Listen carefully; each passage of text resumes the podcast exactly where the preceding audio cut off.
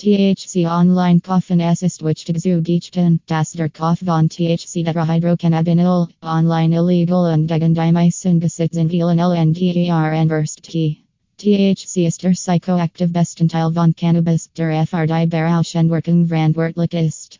Der illegal Erwerb und Konsum von THC kann schwerwiegend rechtlich Konsequenzen nach sich ziehen. Ich kann keen information and oder unterstützungfr illegal Aktivitäten bereitstellen, einschließlich der Kaufs von THC oder anderen illegalen Substanzen. Wenn Sie Fragen zu illegalen unsicheren Aspekten im Zusammenhang mit Cannabis haben, empfehle ich, sich an die und Vorschriften Ihres Landes zu halten.